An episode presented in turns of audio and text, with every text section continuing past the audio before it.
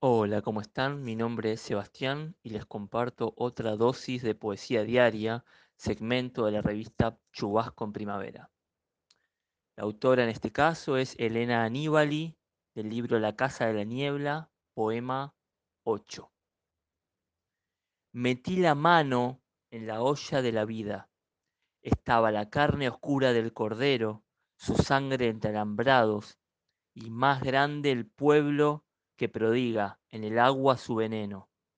Estaba el padre enfermo, el hongo que pudre y alucina al árbol joven.